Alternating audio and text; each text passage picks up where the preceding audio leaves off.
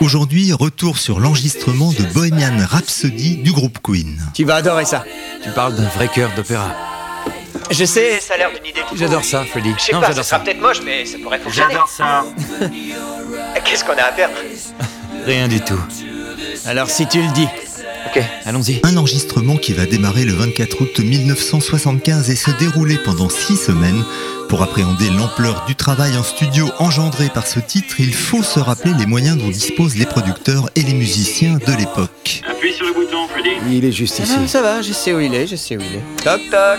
Étant donné que les studios n'offrent alors que 24 pistes analogiques, il faut enregistrer un grand nombre de bandes, puis les mixer sur une nouvelle jusqu'à ce que l'ensemble des chœurs et des instruments tiennent sur les 24 pistes disponibles. Cette technique sera sur Bohemian Rhapsody utilisée jusque sur 8 niveaux par endroit, à tel point que les bandes, initialement opaques, deviennent transparentes au fil des séances de travail, perdant leur couche d'oxyde à force de passage sur les têtes d'enregistrement. Nom de Dieu, mais combien d'autres Galiléo est-ce que tu veux Freddy veut encore euh, d'autres prises. Est-ce qu'il vous reste encore du ruban au moins Ouais, il commence à être un peu usé. C'est ainsi que pour Bohemian Rhapsody sont d'abord captées les parties instrumentales simples qui serviront de base pour les séances ultérieures d'enregistrement des voix.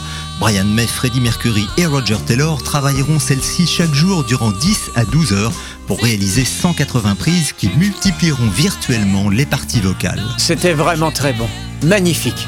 J'adore ça. Bohemian Rhapsody constitue à ce jour le morceau le plus coûteux jamais réalisé et demeure en termes d'enregistrement l'un des plus élaborés de l'histoire de l'industrie du disque. Mesdames et mesdames, une primeur de Capital Radio diffusée pour la toute première fois, Bohemian Rhapsody.